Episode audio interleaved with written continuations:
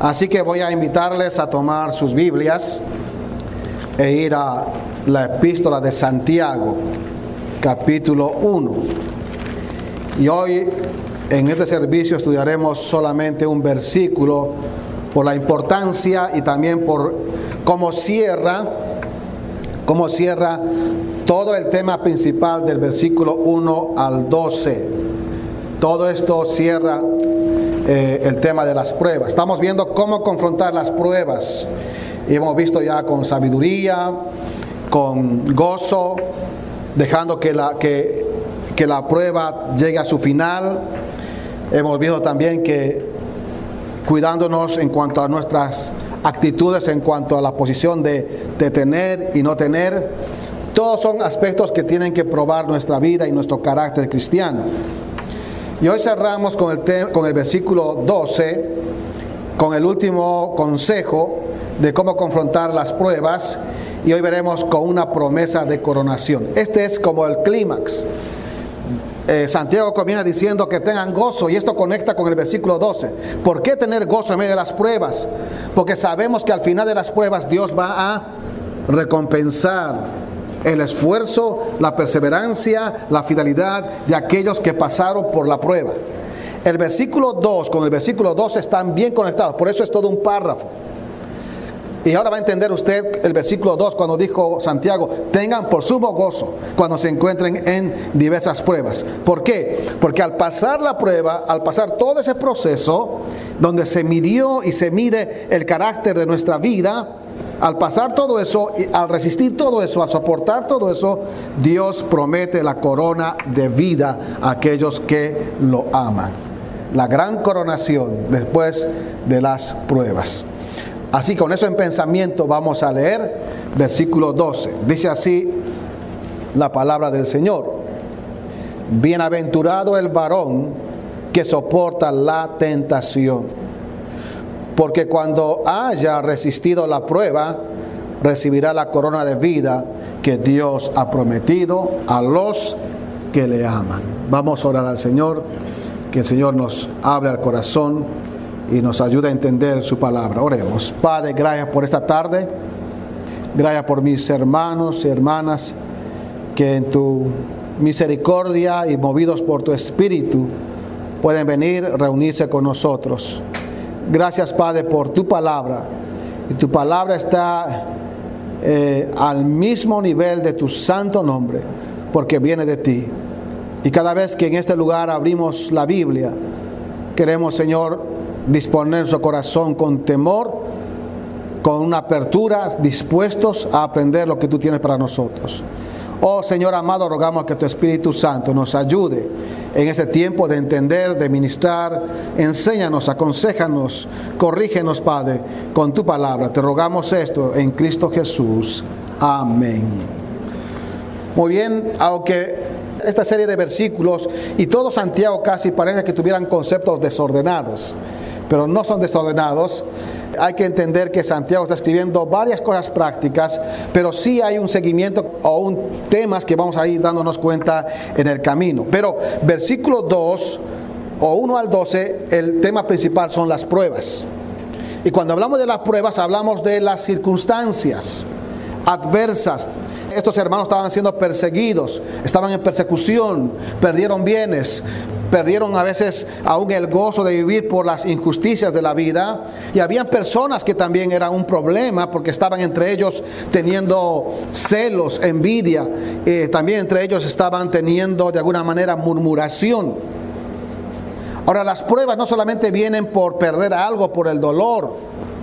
A veces las pruebas vienen por otras personas. ¿Entiende esto? A veces las pruebas vienen por circunstancias, pero también vienen por personas, porque las pruebas generalmente son externas. Por eso uno tiene que soportarlas con paciencia.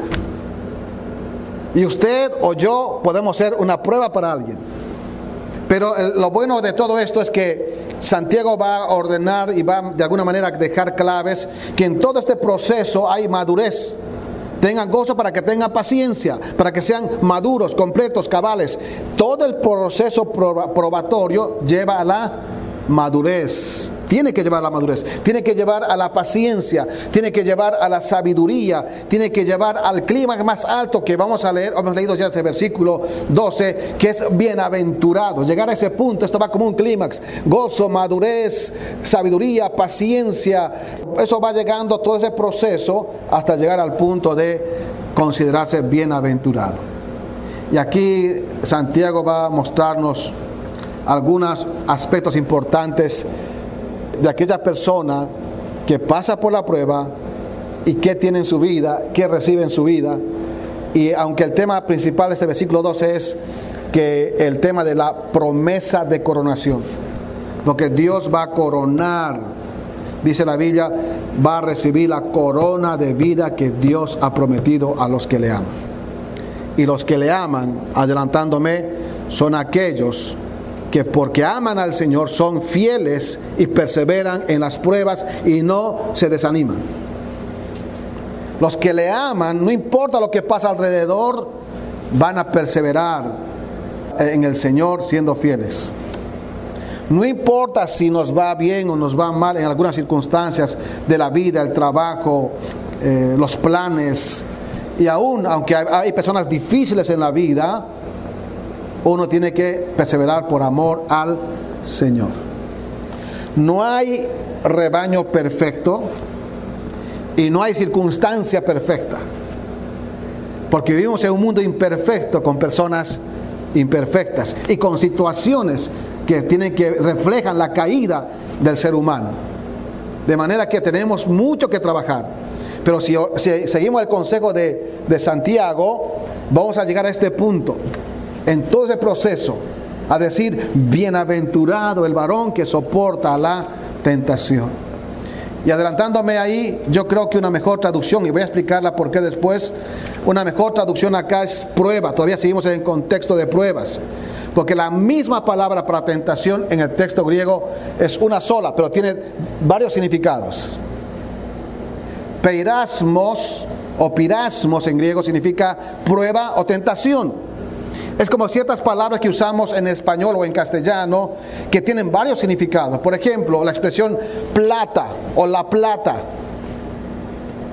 Puede ser en Sudamérica dinero, o puede ser el metal, la plata, metal, o puede ser un lugar, un lugar en Argentina que se llama la ciudad de La Plata. Entonces, cuando yo digo plata o la plata, puede ser metal, puede ser dinero o puede ser una ciudad ciertas palabras, aunque son eh, fonéticamente suenan igual, su significado va a variar de acuerdo al contexto. Es lo mismo con esta palabra que tenemos acá, prueba. Aunque se tradujo como tentación, pero mejor no hay ninguna razón exegética para no traducirla como prueba, porque seguimos en ese contexto. En el siguiente versículo que estudiaremos eh, en las siguientes semanas, ahí sí va a cambiar, porque hay una connotación de mal. Porque va a decir Santiago, cuando alguno es tentado, no diga que es tentado de parte de Dios, porque Dios no puede ser tentado por el mal, ni Él tienta a nadie. Dios no tienta al mal a la persona. Son nuestras concupiscencias, nuestros deseos que se quieren inclinar al mal. Los deseos. Pero las pruebas son externas, obviamente que vienen sobre nosotros, pues las soportamos. Y Dios las permite en la vida. Para que podamos, ¿qué? Tener madurez, para que podamos tener más sabiduría, para que podamos ser más sensibles y no dudar del Señor y pedirle con, con, toda, con toda confianza y también entender que somos pasajeros en esta vida. Somos como la flor de la hierba que aparece y desaparece. Pero en ese proceso de la vida tenemos pruebas. Pero maravilloso es el Señor por su promesa que al final, si pasamos el proceso completo, no solamente tendremos madurez, sino seremos bienaventurados. Así comienza este pasaje, diciendo, bienaventurado el varón que soporta la tentación. Y este pasaje en su primer aspecto tiene lo que está en el bosquejo, ustedes pueden ver, un calificativo personal, porque es llamado bienaventurado. Yo tenía un amigo eh, cuando era, estaba en en el intermedio, en el middle school, y tenía un amigo que se llamaba Macario, y todos se reían del nombre. Macario, Macario. Y cuando pasaron los años, esa palabra la aprendí en griego, Macarios, es la palabra para bienaventurado. Y todos los creyentes que vencen las pruebas, pasan todo ese proceso sin desmayar, sin bajar los brazos, son y llegan a constituirse macarios, que es bienaventurado. Este es un adjetivo, es algo que distingue a esa persona que ha vencido y ha soportado las pruebas. Es un macarios, es un bienaventurado. Ahora dice, bienaventurado el varón. Esto no solamente es para los varones. A veces en la Biblia se utiliza una palabra de manera colectiva. Esto no quiere decir que las mujeres no tienen pruebas. Todos tenemos pruebas. Hombres y mujeres. Entonces, si fuera solamente varones, sería solamente una promesa para los hombres. Pero acá en el texto, esta palabra varón está en forma colectiva y está sin artículo. No dice los varones o el hombre. Entonces lo hace una palabra más general. Está diciendo humanidad en otras palabras. O seres humanos. O individuos. Entonces la idea sería acá, bienaventurado el hombre y la mujer. O los individuos o los creyentes. Y es considerado un bendecido, un bienaventurado porque ha soportado las pruebas. Pero esta palabra bienaventurado en la Biblia lo usó el Señor Jesús lo usó el autor del Salmo 1 que hemos leído. Describe la, la condición, lo describe como predica acerca de esa persona. Como un bienaventurado, como un dichoso. El concepto básico, o los conceptos básicos son hombre feliz, mujer feliz. Los conceptos son de dicha, son de, de, de haber disfrutado de ser afortunado, de ser bendecido, no por la suerte o el azar, sino porque ha pasado algo en su vida. Y es bendecido. No porque posee dinero, no porque tiene fama, no porque tiene poder, no es bendecido por eso.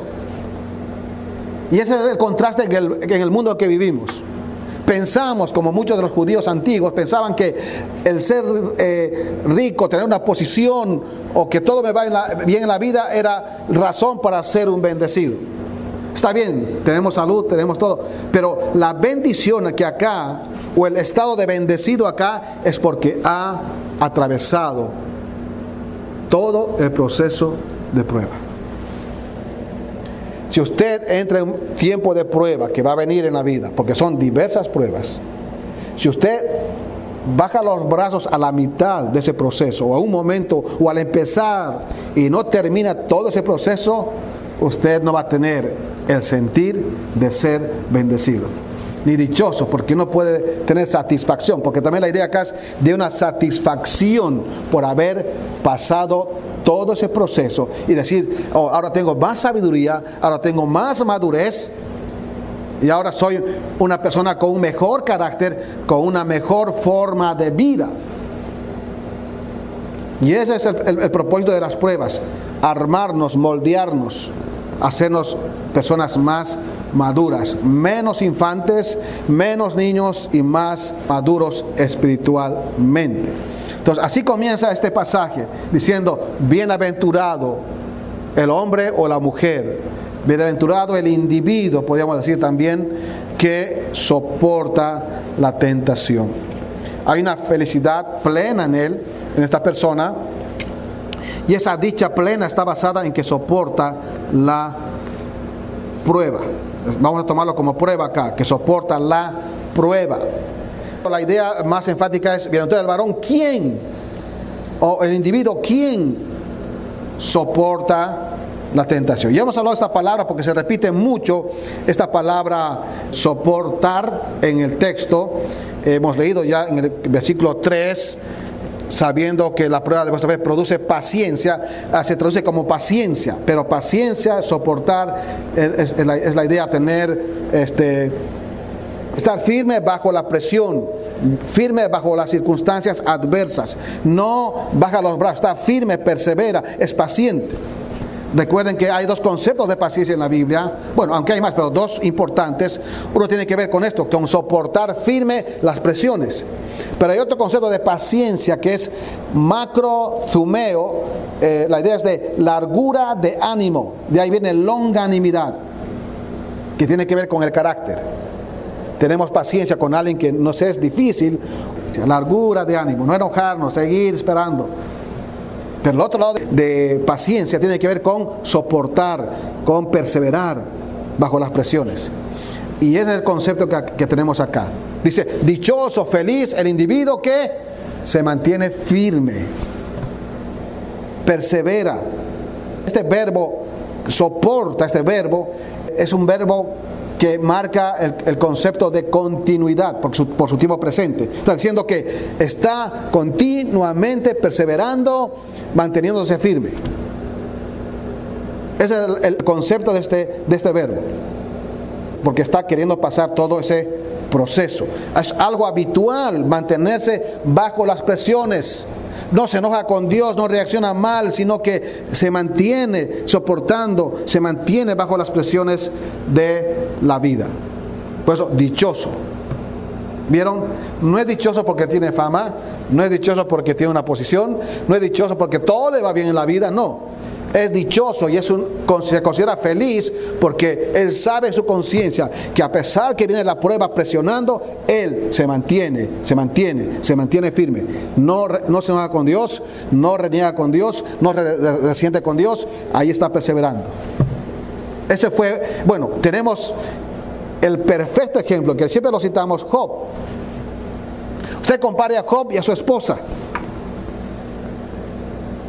¿Ha leído, verdad, Job? Job ahí perdió todo, perdió hijos, perdió familia, perdió sus bienes. Jehová dio, Jehová quitó, sea el nombre de Dios bendito. Y estaba allí fiel, perseverando. Vino la enfermedad, vinieron los amigos, le acusaron los amigos, él perseverando. Vino la esposa, le dijo, todavía retienes tu integridad, maldice a Dios y muérete. Se le acabó toda la paciencia a la esposa. Y no somos mejores que ella tampoco nosotros. Porque también podemos actuar de la misma manera. Nadie está libre. Podemos actuar igual, de igual manera que la esposa de Job. Ya nos cansamos de las pruebas, ya no queremos soportarlas. Pero este hombre, este individuo es bienaventurado, dichoso, porque se mantiene firme soportando las pruebas, las circunstancias difíciles, las circunstancias que no que no nos gustan a veces, adversas y diversas, por eso diversas pruebas. El texto continúa diciendo, el varón que soporta la tentación, aquí lo, vamos a usar como prueba, soporta la prueba, prueba.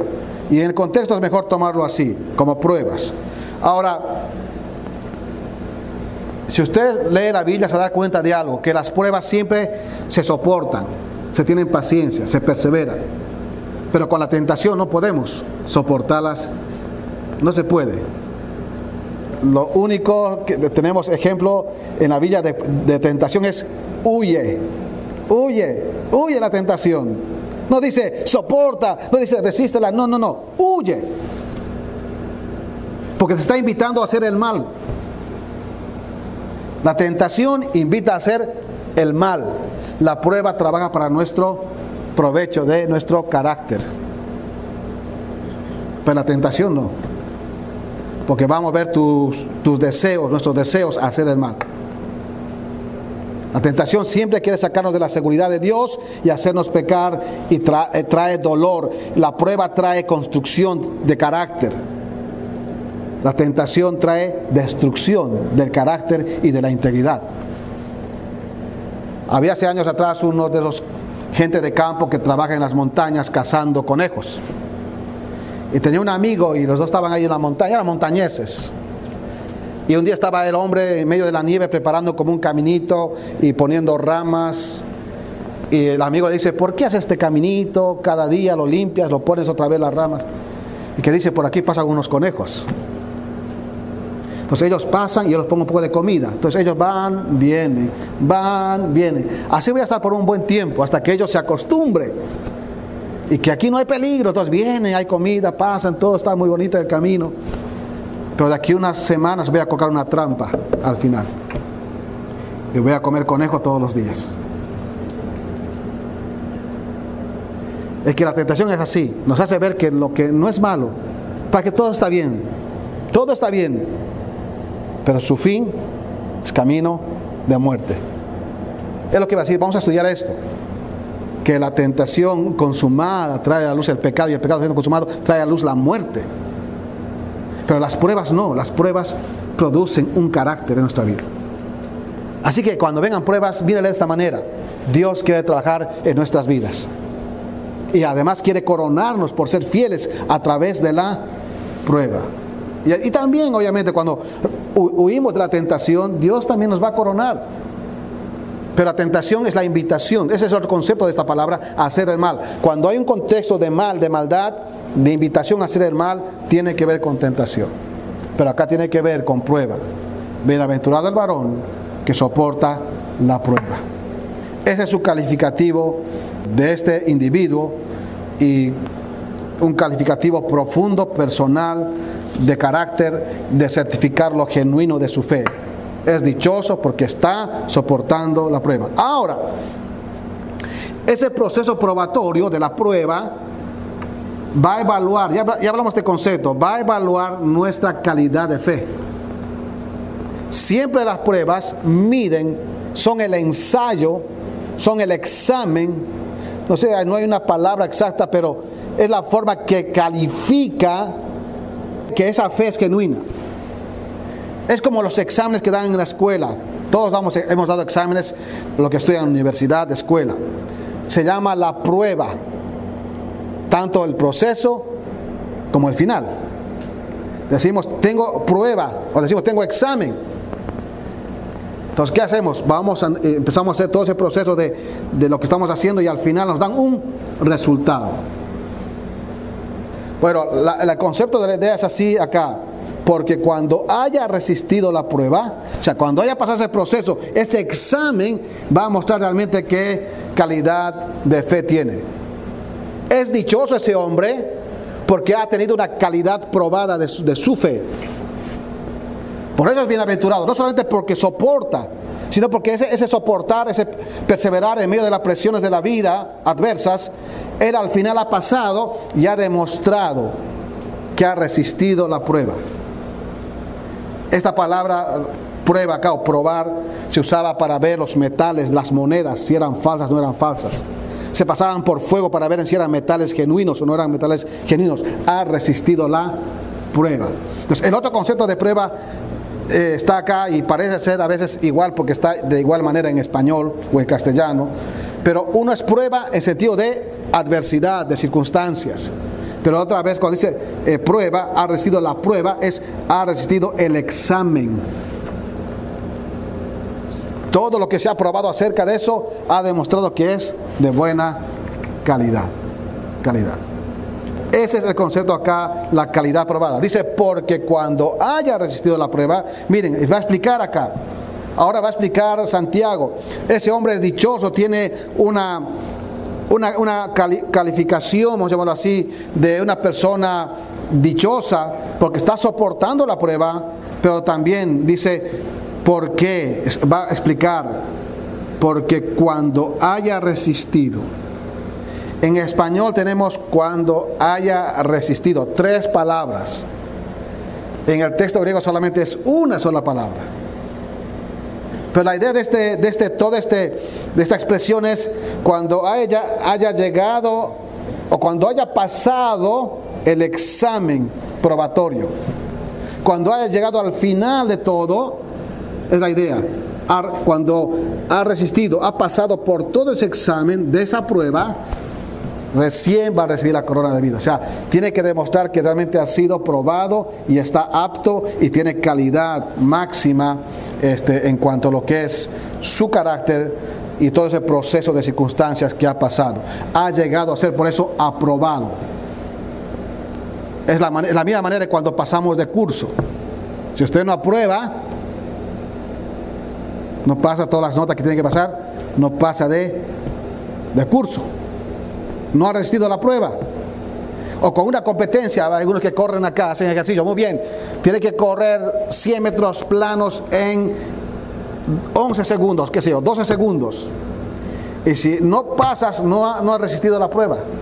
Entonces corre y pasa en 12.8, no, no pasaste la prueba. Es lo que está tratando de decir Santiago acá. Eh, dichoso el hombre que soporta, soporta. Porque cuando ya terminó de soportar, ha resistido qué? La prueba. Ha pasado el examen. De allí su calidad probada. Por eso las pruebas, el tiempo de, eh, disculpe el spanglish, el tiempo de testeo, de test, pues, de, de, probar, de examinar, de someterlo, es un proceso largo, pero que, que los creyentes salgamos fieles, aprobados de todo ese tiempo de prueba. Vaya hasta el final, no baje los brazos. El gran problema de los creyentes es que a la mitad de la prueba bajan los brazos, se apartan de Dios, se enojan con Dios y no dejan a Dios terminar lo que quiere hacer a través de ese proceso de prueba. Imagínese a Job si hubiera fallado o bajado los brazos. Si hubiera hecho caso a la esposa, está bien, vamos a maldecir a Dios y vámonos. No tendríamos la segunda parte o los últimos capítulos de, de Job. Y no sería como tenemos Job que Dios lo bendijo, lo, perdón, lo duplicó todo lo que tenía. Porque ha pasado el proceso probatorio, ha resistido qué? La prueba. Ha resistido el examen. Por dice, porque cuando haya resistido, miren eso.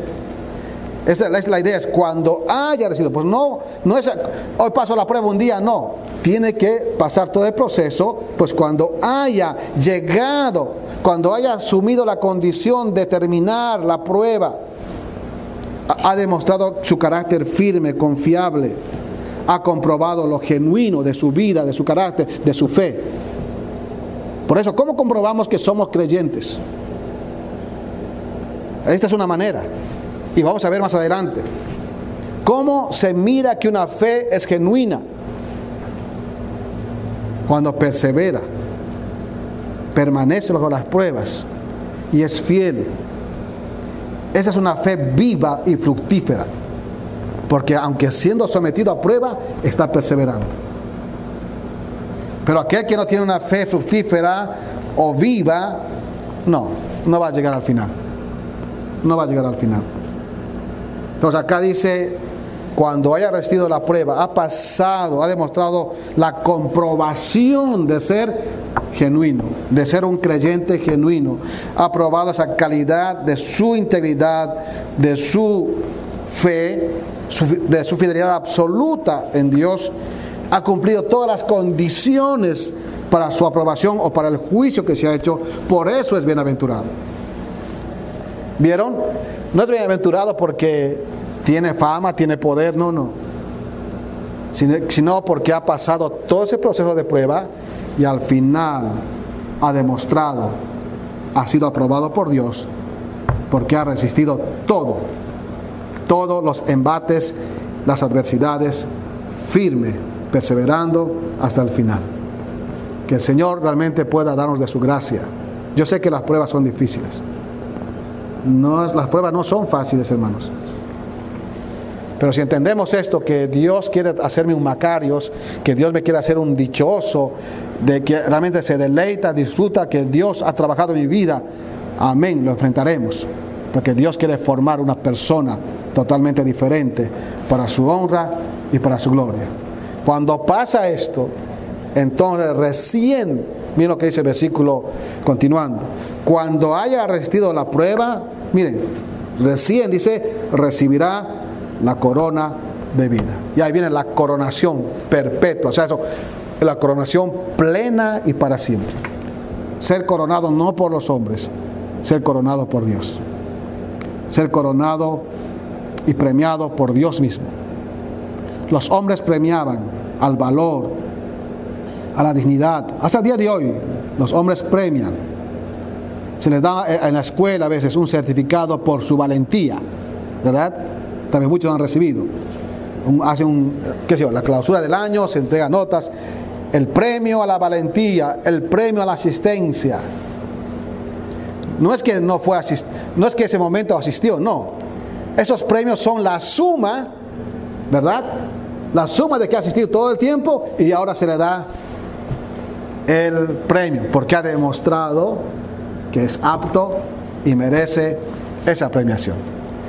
Esa es la idea de acá, de este versículo y esta frase. Porque cuando, perdón, recibirá la corona de vida. No es un premio terrenal.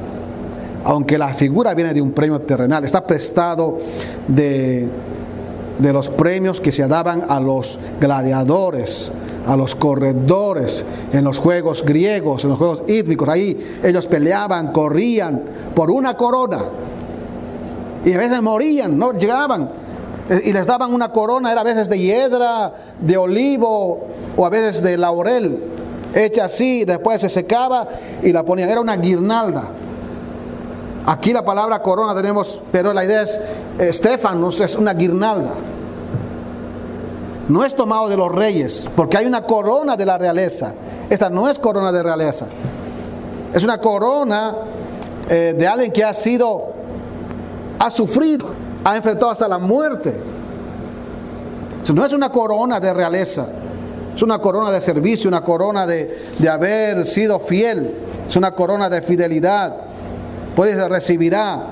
Y, y además el verbo está en tiempo futuro, va a recibir, pero cuando haya resistido la prueba. Cuando haya resistido, déjeme que me pase algo, este, esta expresión cuando haya resistido eh, es muy interesante en el texto griego porque tiene que ver con, con que uno resiste de su propia iniciativa y con beneficio para sí mismo. Es como cuando usted le dice a su hijo, hijo, estudia, porque no es para mí lo que estudias, ¿para quién? Es para, para vos, para, para, para, para tu persona, para tu futuro. No, yo no, vea, no, no gano nada. Es lo mismo acá, lo que Dios está diciendo. Resiste las pruebas. Es para tu beneficio. Vas a crecer, vas a ser dichoso.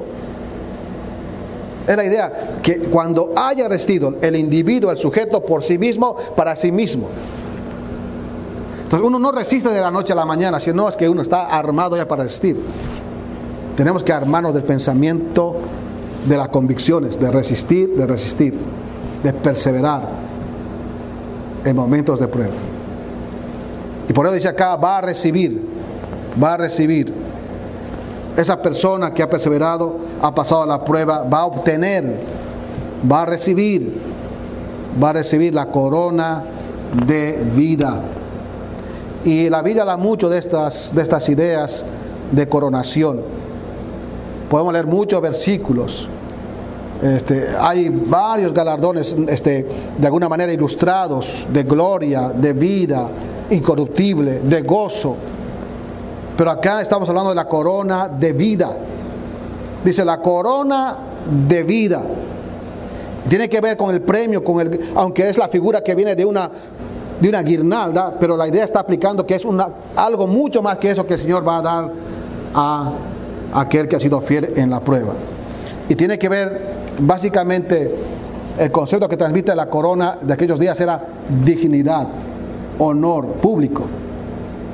Al ganador, al victorioso, se lo daba un nombre, a veces hasta lo hacían una estatua.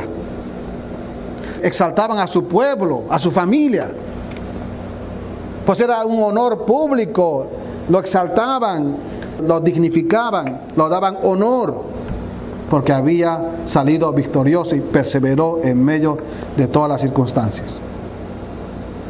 Y acá dice la corona de vida, no es la corona de laurel, sino de vida. Ahora aquí hay un juego de palabras, hermanos. Esto se llama, llamamos gramaticalmente un sustantivo aposicional. ¿Qué es esto? Sencillamente, hermanos, que está haciendo un juego de palabras aquí Santiago diciendo que la corona es la vida misma. La vida misma es la corona. Ahora, no es una vida en tus términos y en mis términos.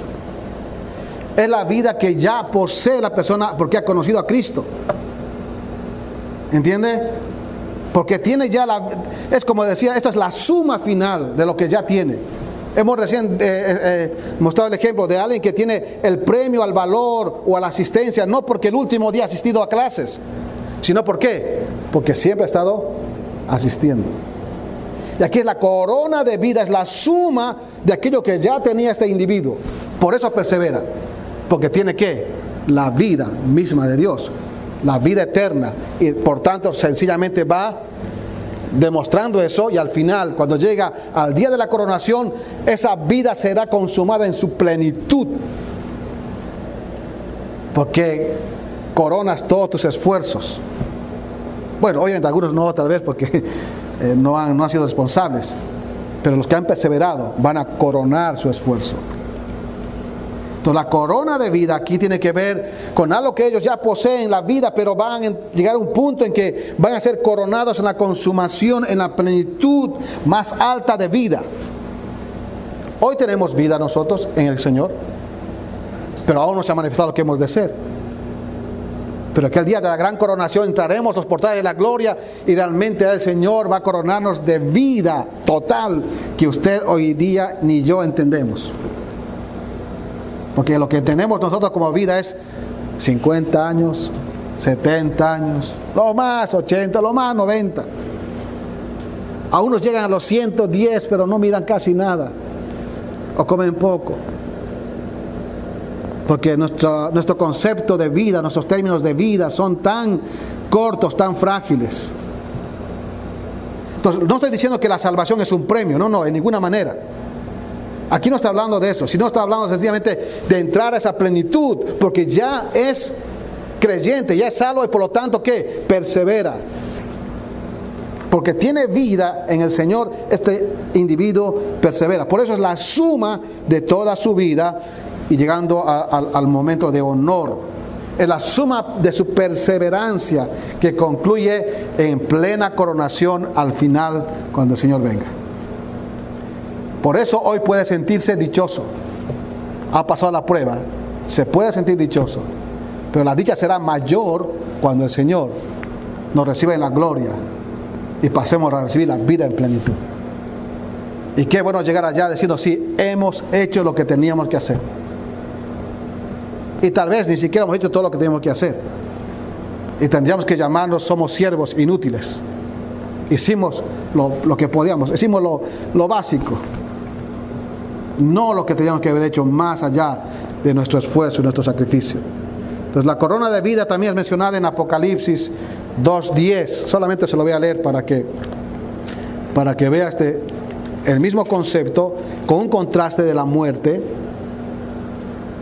2.10 dice, no temas en nada lo que vas a padecer. ¿Vieron otra vez el sufrimiento? He aquí el diablo echará a algunos de vosotros en la cárcel para que seáis probados. Está hablando la iglesia de Esmirna y tendréis tribulación por diez días. Mira lo que dice, sé fiel hasta la muerte y yo te daré la corona de la vida. Sé fiel, persevera, aún a pesar de la muerte. Porque la muerte para el creyente es ganancia por perseverancia, por fidelidad. Porque nos espera la más grande coronación que es la vida con Dios. Pues sé fiel hasta la muerte. Sé fiel hasta la muerte. Eso usted y yo no vamos a entender nunca. Porque no hemos pasado lo que esos creyentes pasaron. Convertirse en aquellos días. O sea, cuando alguien venía a dar su testimonio de conversión en los primeros tiempos de la iglesia, era sellar su muerte. Pero lamentablemente no hemos aprendido las lecciones de la vida. Y todavía pensamos cuidar a nosotros cuidamos nuestra reputación, nuestros derechos, cuando todo le pertenece al Señor. Sé fiel hasta la muerte. Yo te daré la corona de la vida. Entonces, ese es el gran día de coronación. Como dije, no es tema de salvación, sino es el premio por la perseverancia, por la fidelidad, porque ya poseen salvación, ya son creyentes. Ahora, el concepto judío era muy interesante porque también los judíos tenían un pensamiento acerca de la coronación. Porque lo estoy citando acá ahora es un poco del mundo greco-romano influenciado en el Nuevo Testamento. Pero tenemos en el Antiguo Testamento algunos indicios de cómo pensaba, cómo era el pensamiento judío en cuanto a, al tema de la coronación. Salmo 103, versículo 3 al 5, lo voy a leer, dice así, los que están tomando nota pueden tomar nota, pero voy a dar lectura, Salmo 103, versículo 3 al 5. Dice, desde el 1 voy a leer, bendice alma mía Jehová y bendiga todo mi ser tu, su santo nombre. Bendice alma mía Jehová y no olvides ninguno de sus beneficios. Él es quien perdona todas tus iniquidades, el que sana todas tus dolencias, el que rescata del hoyo tu vida, el que te corona de favores y misericordias, el que te sacia de bien tu boca, de modo que te rejuvenezcas como el águila. Él te rescata, Él, Él te corona de favores. Ese era el concepto judío de coronación. Él da la vida ahora. Por eso el concepto judío tiene que ver con un creyente judío o del Antiguo Testamento, tiene que ver con la vida plena acá, esperando la vida del más, del más allá. Y el mismo Salmo, capítulo 21, está el mismo concepto. Salmo 21, versículo 1 al 5, dice así. 21, 1 al 5. El rey se alegra en tu poder, oh Jehová, y en tu salvación. Miren, se goza, se alegra en tu salvación. ¿Cómo se goza? Le has concedido el deseo de su corazón y no le negaste la petición de sus labios porque le has salido al encuentro con bendición de bien. Corona de oro fino has puesto sobre su cabeza. Vida te demandó y se la diste. Largura de días eternamente y para siempre. Grande su gloria en tu salvación. Honra y majestad has puesto sobre él. Está hablando el, el rey David. Dice, más allá de que me hiciste rey, pero me has dado salvación, me coronaste de bien eternamente y para siempre. Usted sabe el Salmo 23, ¿verdad? Es un salmo maravilloso que está ahí cerquita. Este salmo ilustra todo este proceso. Miren, lo voy a leer. Piensen en este proceso. A ver, lo leemos, lo leemos este salmo en, los, en, los, servicios de funerarios, cuando alguien se ha muerto. Pero ilustra la vida de plenitud acá, esperando el más allá para vivir al lado de Dios. Dice, Jehová es mi pastor, nada me faltará. En lugares delicados pastos me hará descansar. Junto a aguas de reposo me pastoreará. Confortará mi alma, me guiará por sendas de justicia, por amor de su nombre. Aunque ande en valle de sombra de muerte, no temeré mal alguno, porque tú estarás conmigo. Tu vara y tu callado me infundirán aliento. Aderezas mesas delante de mí en presencia de mis angustiadores. Unges mi cabeza con aceite y mi coba está rebosando. Escuche esto. Ciertamente el bien y la misericordia me seguirán todos los días de mi vida y en la casa de Jehová moraré por largos días. Y esto nos trae al salmo que hemos leído, Salmo 1. Bienaventurado del varón que no anduvo en camino de pecadores, que no ha seguido el consejo de malos, que no se ha sentado en silla de escarnecedores, sino que la ley de Jehová es su delicia y en su ley medita de día y de noche. Será como árbol plantado junto a corrientes de agua que da, que su hoja no cae y da su fruto en su tiempo y todo lo que hace prosperará. Esa es la ilustración del dichoso que vive para Dios, es creyente, vive acá, perseverando, esperando la gloria. Por eso este texto es maravilloso y dice, dice, bienaventurado el varón que soporta la prueba, porque cuando haya recibido la prueba, recibirá la corona de vida, la premiación final pero dice terminando que Dios ha prometido. No es la promesa de los hombres. Los hombres prometen, a veces cumplen, a veces no cumplen.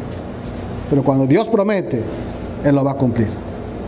Ahora esta corona de vida, la plenitud, el gozo, la satisfacción de ser fiel al Señor, Dios ha prometido esa coronación, Dios mismo. Él lo ha prometido.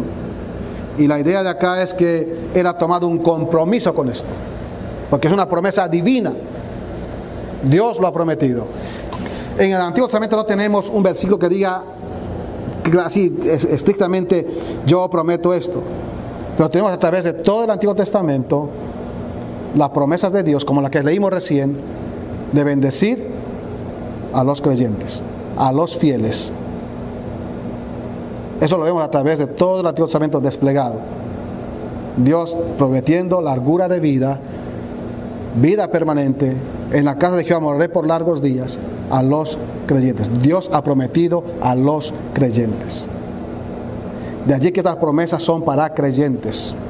que ya poseen la salvación. No es para ganarse la salvación. Y si usted está pensando acá que está aquí para ganarse la salvación, está equivocado. Estas promesas son para los que ya son creyentes y perseveran. Y porque son creyentes, perseveran, perseveran bajo las presiones. Y miren, termina diciendo con esto, que Dios ha prometido a quienes, a los que le aman. Así cierra Santiago. Dios ha prometido esta corona a aquel que ha resistido la prueba. Y en otras palabras, lo que está diciendo Santiago es, porque ha resistido la prueba, es porque le ama. Ama al Señor. Es una característica de eso, los que le aman. Miren, en plural. Es una característica que tienen que aman al Señor de manera incondicional, de manera intensa, de manera eh, sacrificial, sin condiciones. Que los ha llevado a una vida de obediencia y la obediencia que ellos tenían al Señor no era por un deseo personal de ganarse algo, de una recompensa, sino sencillamente por su compromiso espiritual y porque es un verdadero creyente comprometido con el Señor. ¿Cuántas veces tal vez usted eh, trajo a los hijos o vino a la iglesia porque algo va a conseguir acá? O algo el padre le promete. Hijo, vamos a la iglesia, te voy a comprar McDonald's. Hijo, vamos a la iglesia, te voy a llevar a tu restaurante favorito. Viene por una recompensa. Y en esta vida hay muchos que se llaman cristianos que viven la vida cristiana pensando que algo van a conseguir. El verdadero creyente se mueve porque ama a Dios y lo ama con todo su ser, con todo su corazón. Es una, es una intensidad que, que en su corazón que lo motiva al Señor a seguirle desinteresadamente. Ahora muchos dicen amar al Señor, muchos. Pero cuando vemos, hacemos el examen de nuestra vida, realmente a veces somos tan faltos. Porque si uno amara al Señor, leería la Biblia todos los días. Porque quiere conocer a aquella persona que ama. ¿Verdad? Y es la vida así de, amor. El verdadero amor persevera, el verdadero amor es fiel, el verdadero amor se mantiene firme. Si decimos amar a Dios, tenemos que congregarnos. Si decimos amar a Dios, tenemos que leer la Biblia. Si decimos amar a Dios, tenemos que dejar nuestros propios derechos y sufrir muchas veces por Él. Pero a veces pasa que amamos más al mundo, amamos más a los amigos, amamos más las cosas de este mundo y no amamos a Dios. Esta coronación es para los que aman verdaderamente a Dios. Termino citando un ensayo de un hombre que se llama Tomás Kempis, del año 1379 y murió el año 1471. Estoy hablando del siglo XV.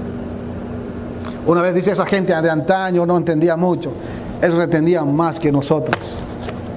Miren lo que dice en cuanto al amor. Es un, un ensayo. Dice, cito, el amor es muy poderoso, un bien grandioso y completo el amor aligera toda carga y suaviza los lugares ásperos. Aguanta cualquier cosa difícil como si nada y convierte la amargura en algo dulce y aceptable. Nada es más dulce que el amor. Nada es más fuerte, nada es más alto, nada es más ancho, nada es más placentero, nada es más lleno y mejor en el cielo o en la tierra, pues es el amor que es nacido de Dios. El amor vuela, corre y brinca de gozo. Es gratis, sin restricción. El amor no conoce límites, pero fervientemente trasciende toda atadura.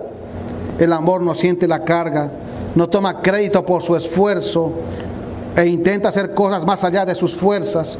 El amor no ve algo como imposible, pues se siente capaz de lograr todas las cosas.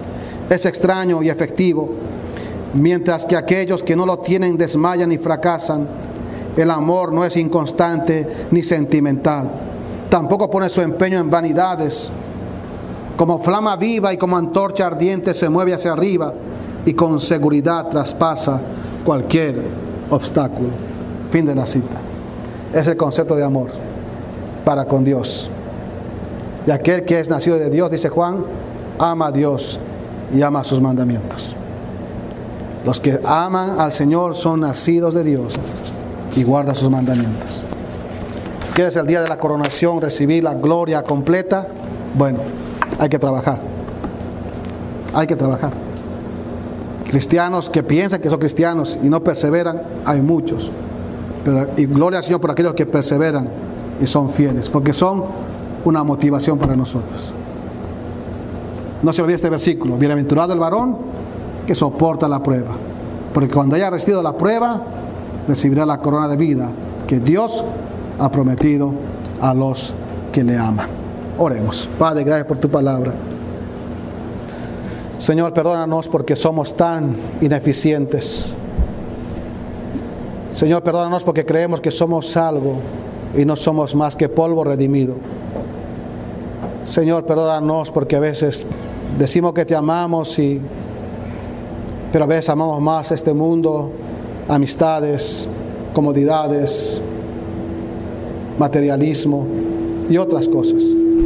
Señor, te pedimos que puedas quebrantar nuestro corazón para poder sentirnos dichosos, porque hemos perseverado y seguimos perseverando hasta que tú vengas. Ayúdanos, Señor, por favor.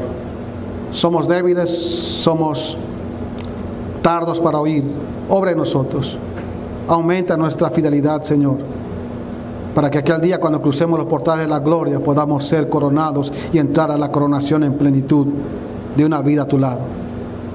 Ayúdanos a amarte más que a nosotros mismos, más que cualquier cosa en este mundo.